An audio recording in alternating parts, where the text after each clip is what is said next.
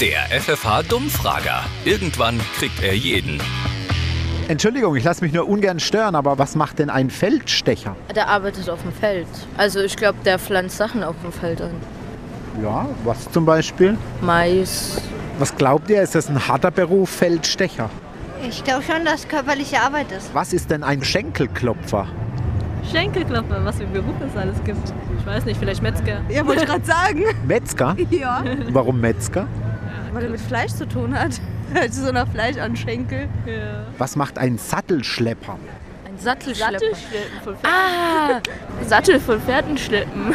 Auf Pferdehof oder Reiterhof. Ich glaube, das ist so einer, der die Pferde auch äh, pflegt. Und wenn da Leute kommen, dass sie denen auch helfen, die Sachen drauf zu machen, diesen Sattel und so. Gab es bei den Cowboys und Indianern auch schon einen Sattelschlepper? Ich, glaub denke schon. Weil die brauchten das ja früher auch.